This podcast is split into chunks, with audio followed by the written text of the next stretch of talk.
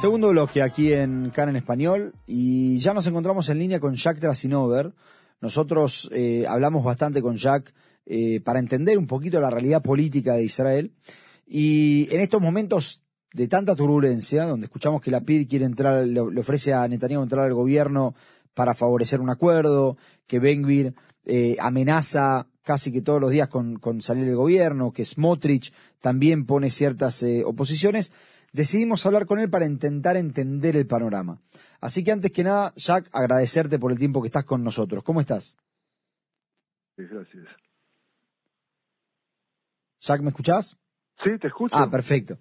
Eh, a ver, quiero, quiero empezar por acá.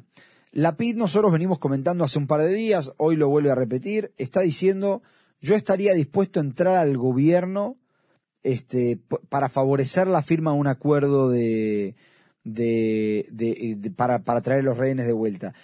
¿Este es el mismo Lapid que le dice a Gantz que vayamos a elecciones? ¿Qué es lo que cambió? Eh, que la campaña electoral ya se inició. Eh, y eh, a pesar que todavía no hay ninguna fecha definida, si en tiempos normales las próximas elecciones tendrían que darse en octubre del 2026. Pero creo que hay pocas personas en Israel que piensan que esa va a ser la fecha en la que se van a determinar las elecciones y no se van a adelantar. Y lo que está buscando en este momento la PIT es una carta electoral. Eh, creo que él se da cuenta del descenso en las encuestas y de lo que el paso que hizo Gantz eh, no lo evitó, sino por el contrario lo reforzó. Y entonces eh, busca en este momento ser parte del proceso de toma de decisiones sacar del gobierno, lo cual reforzaría en su eh, electorado la perspectiva de plantear que aquí hay algo positivo que hizo la PIT. Creo que Netanyahu se encuentra en un dilema muy grande, porque su coalición de 64 eh, bancas eh, dejó de ser un elemento seguro. Y en cierta medida, los Smutrich y Ben dependen de Netanyahu, sino Netanyahu depende de ellos. Eh, reforzó especialmente Ben según el cálculo de plantear que eh, la oposición al gobierno de Netanyahu no va a venir del de pito de Gantz, de, de, de SAR, sino básicamente del de, el grupo de Smuts y Ben de la extrema derecha. Y creo que ese es el elemento central en esa perspectiva. Eh, y lo que Netanyahu plantea en este momento es rechazó la eh, con eh, de la PIT y creo que está eh, tiene un temor de que si logra deshacerse de la influencia de Smuchis y Benkville, va a depender de la PIT. Y eso le va a afectar en su electorado, especialmente a la derecha, que también existe en el Likud y que de alguna manera viene así radicalizándose. Ahora, ahí, ahí, ahí es donde quiero, quiero entender qué es lo que está sucediendo, porque nosotros lo que vemos es que Netanyahu tiene que cuidarse mucho de que no se le caiga la coalición del lado de Benvir y de, y de Smotrich, digamos, de, ese sector de, su gobierno, un sector que lo provoca aparte, ¿no? Hace esta conferencia para la vuelta a Gaza, no, es un sector, digamos, que... Pero por otro lado, lo amenaza públicamente, pero del otro lado, Gantz y Lapid podrían salvar a Netanyahu porque su electorado no, no, no, no, eh, ¿no pagarían con su electorado, digamos, por hacer algo así? Eh, yo creo que el problema central es que me atrevo a decir que no hay oposición fuera de la de la PIT, que es muy débil por cuanto también ha descendido mucho las encuestas. Eh, probablemente Gantz mm, y también SAR no logran todavía entender de que no pueden ser una carta electoral dentro de la coalición de Netanyahu. Eh, para ser alternativa hay que ser oposición. Y creo que ese es el problema central. El único político en Israel es Ben Gvir, eh, que de alguna manera en sus declaraciones... Perdón, ahí, ahí justo se, se, te cortó, decías, el único político... El único político en Israel que es a la vez gobierno y oposición es Ben porque por un lado es parte de la coalición y por otro lado es expresa elementos totalmente eh, de amenaza a Netanyahu, de manera que eh, hace la oposición que le permite captar votos en el Likud que no estarían contentos con la política de Netanyahu y entonces ve una alternativa, no Gantz, sino algo más extremo. Eh, todo el tiempo que no haya una decisión por parte de Gantz y de eh, por ejemplo, eh, las declaraciones de, de SAR anoche que no piensa abandonar el gobierno, es claro de que no se puede ir a una elección eh, siendo parte del gobierno si uno quiere buscar una alternativa. Y creo que aquí es un problema central en esta perspectiva. Por eso vuelvo a insistir que la oposición verdadera a Netanyahu es la que está en la extrema derecha y no en lo que eh, fue alguna vez oposición. Ahora, Gantz eh, en su momento tuvo un problema cuando, digamos, particular, no, no sé si decir un problema, pero cuando Gantz se sumó al gobierno de Netanyahu en Corona, terminó pagando después con eso porque yo recuerdo que las siguientes elecciones eh, casi que estaba peleando por, por el mínimo, ¿no? O sea, eh, ¿aún así estaría dispuesto a hacer lo mismo? Yo creo que aquí lo que eh, Gantz observó es la disposición del público de Israel hacia la idea de la, de, la unión y no de la desunión. Y creo que los votos que pudiera recibir Gantz si las elecciones pudieran ser hoy, de acuerdo a las encuestas, eh, demuestran esa perspectiva, pero le crea una sensación a Gantz de, eh, de alguna manera, de, de ver creerse ver reforzado por esta perspectiva sin entender que necesita ir a la oposición. Eh, es que Evidentemente, Netanyahu logra deshacerse de la, de la promesa que hizo del relevo que permitiría que Gantz llegue al gobierno y no lo hizo. Y en este momento creo que en las perspectivas Gantz tiene que entender eh, que Netanyahu puede ser confiable hasta cierto punto y que en ese momento Eisenkot, eh, socio en esa eh, perspectiva eh, de, de la PIT es quizás más claro en su posición. Eh, de alguna manera me atrevería a decir de que eh, Gantz va a tener que ir a la oposición cuando no tenga otra alternativa. Y por el momento se siente relativamente como una coalición donde además le permite ser parte de las decisiones. El problema no es eso, sino el problema es hacia dónde vamos en una campaña electoral. Y creo que esto es algo que Eisenkot empezó a entenderlo, pero ni eh, Netanyahu, perdón, ni eh, poco eh, SAR parecen haber eh, comprendido. Y creo que aquí hay algo, un trasfondo, y es quizás que las diferencias ideológicas entre eh, Gantz y, uh, no, son tan graves. Y creo que ese es el punto ideológico problemático, eh, de alguna manera. Yo creo que, ah, si, inclusive si escucho a Lapid, no logro entender todavía cuál es la alternativa que él plantea como plan de gobierno, fuera de criticar a Netanyahu. Claro, porque esto, esto es lo que te quería preguntar. ¿Cómo, cómo sería un gobierno eh, de, de esta oposición si, digamos que a raíz de todo esto que pasó en Israel, este, bueno, se, se, se, se va Netanyahu del gobierno y se le da otra posibilidad a el bloque que antes había hecho gobierno con Bennett. ¿Cómo sería ese gobierno?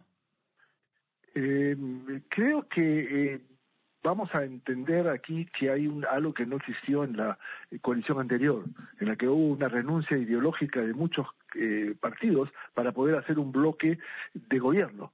En este caso, la situación no es, eh, no es así, es decir, van a aparecer eh, la necesidad de plantear elementos de oposición alternativa o de plan de gobierno cuando lleguen, a, al gobierno, y, y, no lo veo. Es decir, eh, inclusive las, las declaraciones de la PIT ayer, que habló de la alternativa eh, del día de mañana en la franja de Gaza, en, ninguna, en ningún momento han planteado una alternativa y, de, claro, quién va a ser el gobernante en la franja de Gaza después. Las críticas a la autoridad palestina no han sido muy distintas las que hacen Netanyahu todo el tiempo. Eh, y en lo que todos los partidos están claramente unidos es que jamás no va a ser esa alternativa. Pero entonces, ¿quién? Y creo que nadie, absolutamente nadie, ha dado una respuesta a esa pregunta y creo que eso nos complica también eh, la relación con los Estados Unidos que, y otros países que están esperando una respuesta clara por parte del gobierno de Israel. ¿Quién va a dominar la franja de Gaza al día siguiente? Ahora, ahí, ahí hay una, una cuestión también que afecta a la política interna, ¿no? Porque nosotros eh, comentábamos que Ben había dicho, le dijo al Wall Street Journal el día de hoy, que él no va a apoyar ningún tipo de acuerdo que este, incluya eh, parar la guerra y no ganarle militarmente de manera completa jamás. Ahora, pareciera ser que Estados Unidos le está diciendo a Netanyahu, te damos, te tiramos otra soga, que es eh, por una salida más diplomática, etcétera. Eh, eso, eso lo pone, pone en peligro otra solución, el hecho de que haya sectores dentro de este gobierno que se oponen tanto a Estados Unidos. De hecho, vengo a ir hablando mal de, Biden personalmente, ¿no? Sí, el problema no es solamente eh, eh, eh, en cuanto a la crítica a Biden. Eh, dentro de sectores de Likud, recuerda en esa, en esa exigencia pública de colonizar la franja de Gaza y hacer, volver a hacer colonizaciones, eh, no fueron solamente elementos relacionados con Smuchis y Ben sino elementos dentro del Likud que se han radicalizado. personas como Baturi, por ejemplo, eh, eh, que de alguna manera, y Kari, el ministro de Comunicaciones, que de alguna manera pudieran estar en, en, en, en, en y que están en el Likud a pesar de tener una visión mucho más radical y de alguna manera eh, son las personas dominantes eh, cada vez más. Entonces, el problema acá central es eh, hacia dónde va el Likud, porque otra vez tenemos, me atrevería a decir, un solo elemento en la mesa de juego en este momento, y es Likud tiene que enfrentarse a la extrema derecha y menos a una Gans y a otros sectores moderados. ¿Y, hacia dónde va el Likud? Esta es una gran pregunta. Creo que el Likud tiene un serio problema. Por un lado, eh, tiene una fuga eh, de, votantes a la extrema derecha que no están de acuerdo con las posiciones. Eh, ¿Hay una fuga de votantes de, del Likud hacia los partidos de extrema derecha? Definitivamente, especialmente a lo que se refiere a Ben O sea, siempre hay una capa, una capa eh, específica que, de extrema que se ha dado también en Likud. Pero el problema es de que aquí va a existir otra otra situación interesante y es la capa moderada de Likud que quizás ve a Netanyahu en forma eh, extrema y entonces piensa que se requiere una alternativa. Eh, me atrevo a decir, por ejemplo, que si Bennett pudiera presentarse a las elecciones, no me extrañaría que capte sectores moderados de Likud que lo ven como una alternativa. Eh, no hay que olvidarse que el votante de Likud es un votante de Netanyahu en, su perspectiva, es decir, eh, confía en Netanyahu por cuanto él es el que mantiene como líder del partido y es el que lo ha puesto en el poder más de una vez. pero ideológicamente creo que hay dos tipos de Likud uno hacia la extrema que puede ver a Belvir o a Smutrich, a todo Belvir como alternativa, aun cuando sea un voto de protesta, y el otro es aquel que busca una alternativa moderada de derecha, eh, que alguna vez fue Gantz, y ahora es una, es una eh, interrogante. Y probablemente gente como Bennett, eh, como ayer el Chaquet, que pudiera volver a ser, parte del escenario político israelí y que pudiera tratar lo que ellos llaman que es la verdadera derecha, una derecha de alguna manera eh, mucho más abierta, mucho menos eh, ideológica que la que se planteó eh, en el marco del Netanyahu. En la época de... Este Esta es una interrogante muy grande con respecto a cuál va a ser los actores dominantes dentro de Ticut, pero algo más, y no hay que olvidarse, no pocos, eh, eh, eh, digamos, están esperando que se aclare la situación a, si Netanyahu va a seguir o no el gobierno. Es decir, falta solamente que logren olfatear sangre, para decir debilidad de Netanyahu, para buscar una alternativa. Creo que eso es lo que pues en el, en, el escenario en este momento. La alternativa Netanyahu o la sucesión del liderazgo de Netanyahu eh, para alguien que les asegure, más que ideológicamente les asegure que puedan seguir en el gobierno. Y, ahí te hago la pregunta, digamos, más fácil. ¿Puede estar el, el porque creo que el, cambio de liderazgo puede estar en el lado de, de los que ya estuvieron eh, por un año, digamos, antes que este gobierno, pero puede estar también en la extrema derecha, ¿eso puede pasar? Eh, no pienso que en este momento la extrema derecha pueda llegar a ser el eh, elemento dominante, o sea, en un de gobierno. Eh, no lo veo todavía eso. No se a estar definido, eh, salvo que haya sorpresas, nuevamente con la alternativa o de otro grupo una eh, competencia. Eh, en otro grupo diría que tradicionalmente se llamó la izquierda en Israel, pero que eh, requiere una explicación mucho más amplia porque es una izquierda muy específica, muy especial. Pero yo me refiero a los grupos que de alguna manera pudieran ser llamados de izquierda, aunque eso es discutible, especialmente Gantz lo que llamaríamos moderados, porque eh, lo que define derecha e izquierda en Israel es básicamente la eh, perspectiva con respecto a la seguridad eh, no tanto los elementos económicos. Eh, pero en este aspecto hay otras eh, eh, interrogantes que no han sido definidas. Por ejemplo, si va a salir alguien que representa a la protesta. muy interesante saber si aquellos que se ven a la calle se van a convertir en un partido político, lo cual debilitaría la posibilidad de que fuerzas se unan para poder reemplazar a Netanyahu. y creo que esta es la, la pregunta central.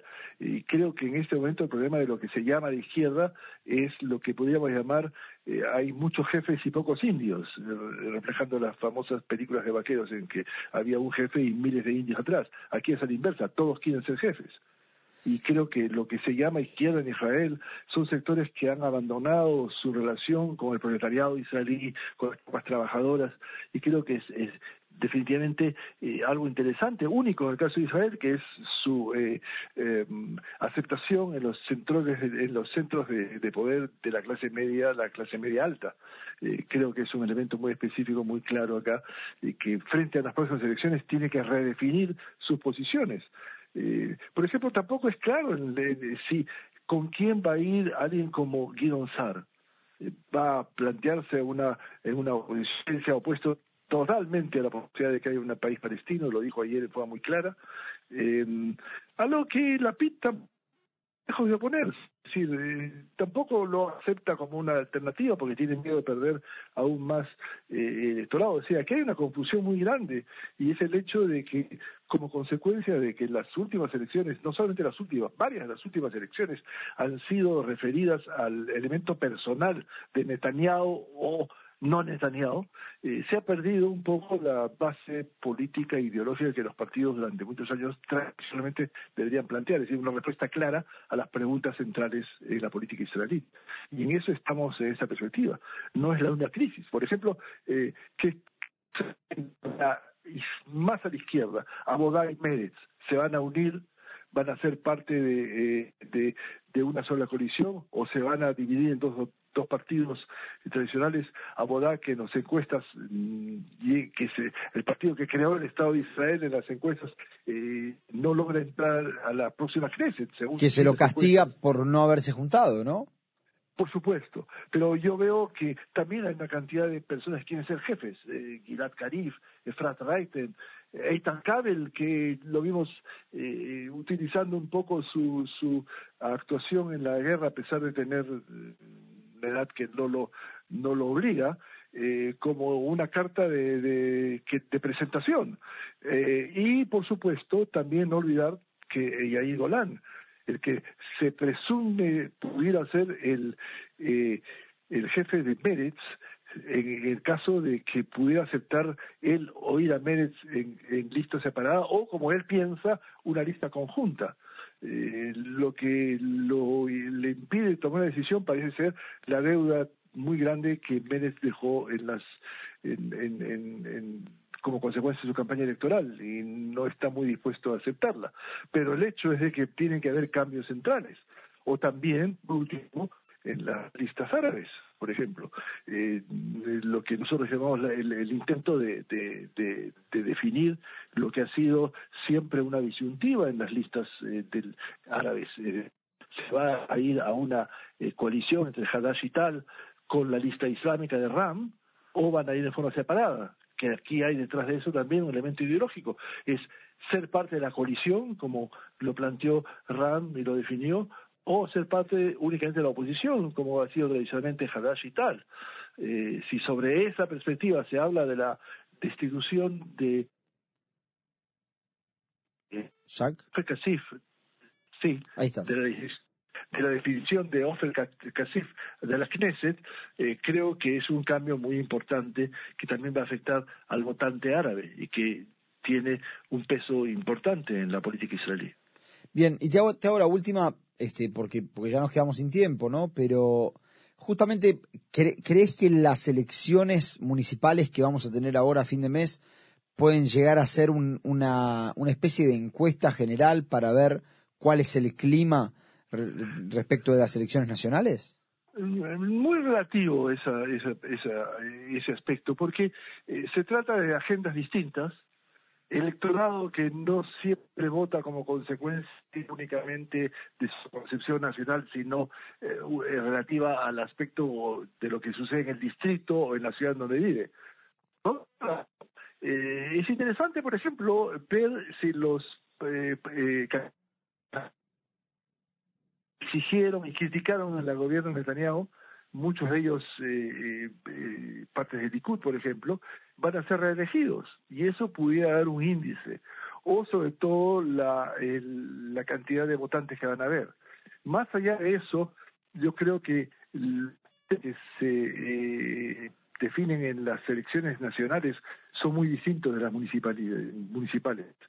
Puede ser un indicio eh, muy ligero, muy eh, parcial, pero no creo que se puede tomar como un índice eh, definitivo. Genial. Bueno, Jack, la verdad, mil gracias y seguramente estemos hablando en las próximas semanas porque vemos que la política no, no descansa. Un gusto. Chao, chao.